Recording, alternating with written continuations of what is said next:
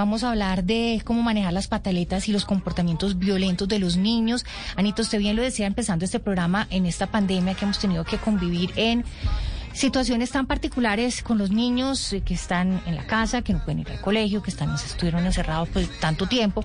Estos comportamientos eh, violentos y de pataletas en los niños como que se han aumentado. Usted me cuenta que a veces uno no sabe uno no sabe cómo manejar el tema porque además está pues bastante confinado.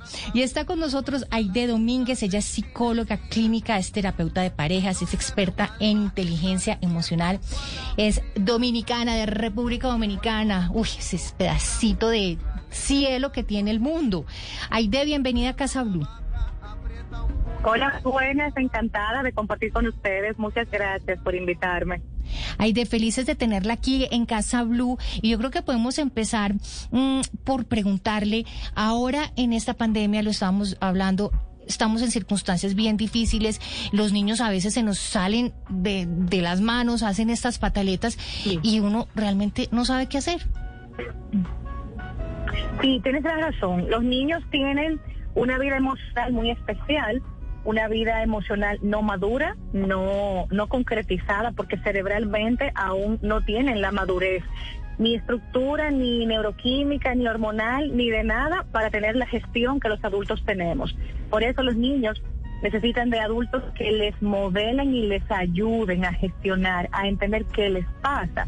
Las rabietas de los niños hasta cierto punto son normales, porque ellos no entienden tantas cosas que les rodean.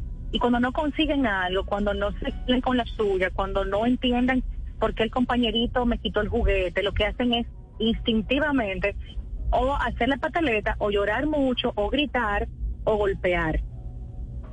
Hasta cierto punto esto es normal, excepto que ya tengamos un diagnóstico de un niño con trastorno negativista desafiante o con eh, hiperactividad u otra entidad clínica que ya es otro tema. Uy, ahí de usted dijo la palabra clave, Anita, desafiante. Uno que hace cuando esta pulguita chirriquitica lo desafía a uno Claro, pero a mí me parece que más que el desafío de yo tengo una hija de seis años, es cómo una mamá puede identificar que las conductas que está teniendo su hijo son normales porque, porque le quitan el juguete o tal, o cuando la conducta ya se vuelve agresiva y hay que prestarle una atención especial. Lo normal implica que sucede de vez en cuando, cuando el niño tiene momentos comprobables donde fue insatisfecho con algo, donde fue infeliz, donde le provocaron un enojo, una persona o una situación, cuando realmente ha sufrido un daño o una alteración de su entorno o sus hábitos. Entonces es entendible que el niño responda no podemos dejar de validar que su enojo en ese momento tiene razón de ser. Entonces, ¿cuándo se escapa de lo normal? Cuando esto es prácticamente a diario, cuando esto es cotidiano, cuando ya estamos como padres o madres estresados porque sabemos que el niño por cualquier detalle va a explotar, ya lo estamos, estamos predispuestos.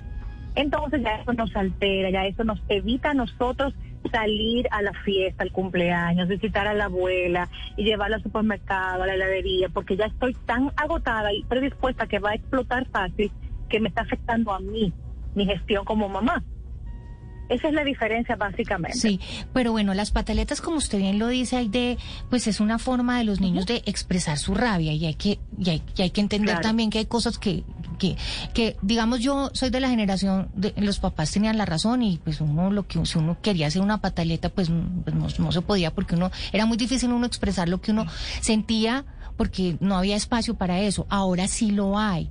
Pero ¿cómo manejar estas pataletas para que efectivamente en público, no sé, en un supermercado, en un centro comercial, el niño, lo hemos visto, yo he visto estas pobres mamás en el supermercado con el niñito tirado en el suelo gritando y esta pobre señora no sabe qué hacer porque todo el mundo la mira como esta señora es la peor mamá del mundo, como no y además si grita el niño, este niño tan maleducado, entonces si lo coge, entonces es peor, entonces es, o sea, es terrible.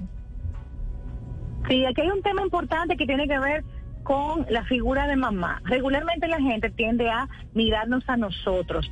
Nosotros no somos directamente los causantes de esta rabieta. Él es nuestro hijo y nuestro hijo tiene una identidad ya, tiene una autonomía. Es un ente individual diferente a mí. Claro, dirán, ella es la responsable.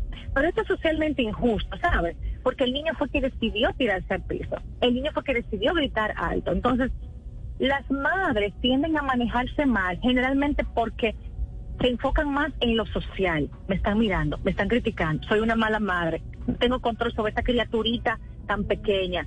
Y entonces ahí viene y le coge con el niño. Esa frustración por sentirse mala madre en ese momento hace que lo agarre, le agarre el brazo, te callas, me, haces pasar una vergüenza, eh, Dios mío, ¿por qué te traje? Y otras cosas.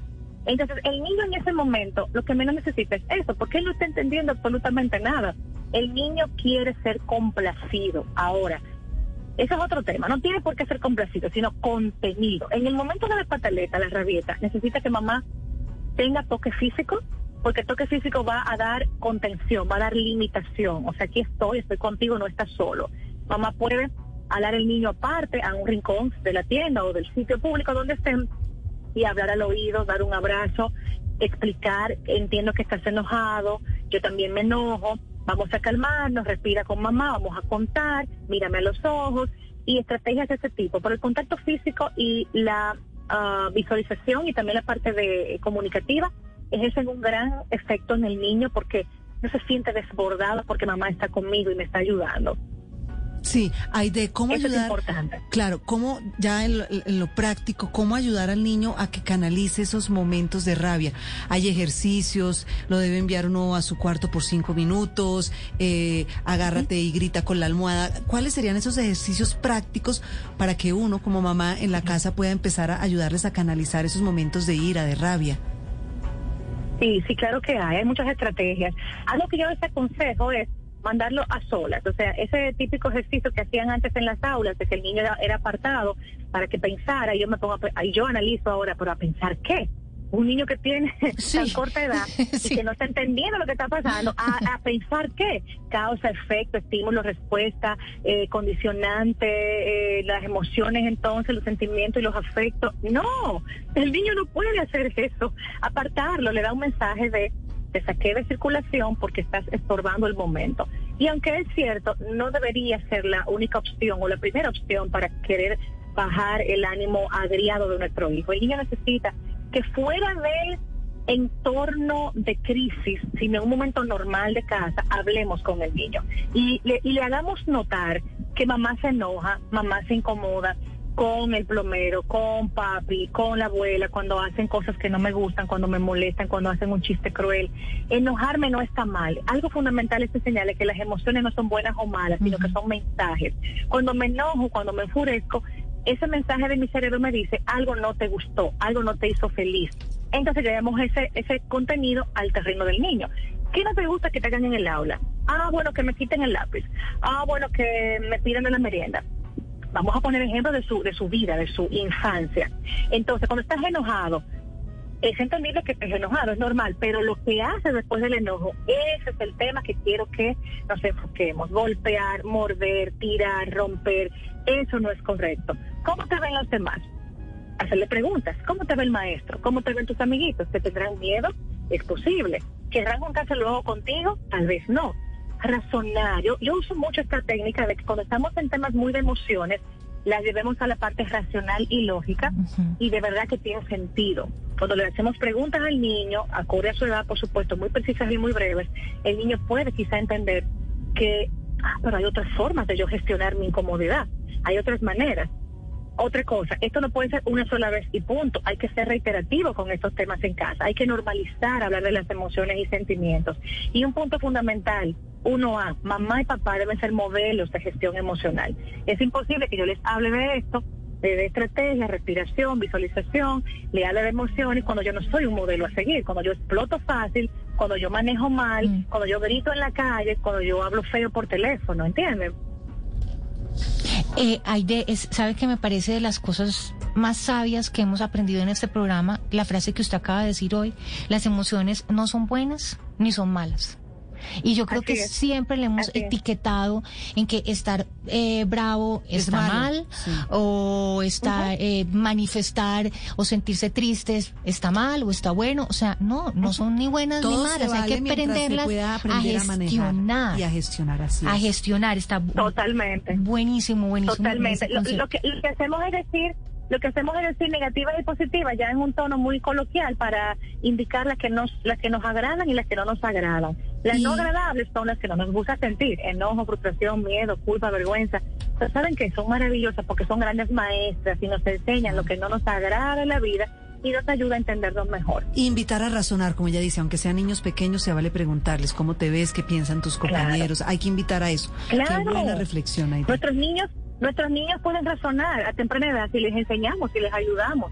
Recuerden que el cerebro de nuestros niños no es el cerebro nuestro. Cada generación que va pasando, el cerebro humano se va modificando estructural y, bioquímicamente. ¿eh? Por eso es que los chicos pequeños nuestros, uno dice, oh Dios mío, ¿cuántos saben? Pero nacieron sabiendo. No, es que tienen una, una composición distinta orgánicamente hablando. Pues Aide Domínguez, mil gracias por estar con nosotras aquí en Casa Blue. Aide ¿Cómo es no? psicóloga clínica, ella es terapeuta de parejas, es experta en inteligencia emocional. Aide, ¿cómo son sus redes para que nuestros oyentes la empiecen a seguir? Claro que sí, estamos en Instagram como Aide Dom. Aide, mi nombre lleva H al inicio y una Y griega.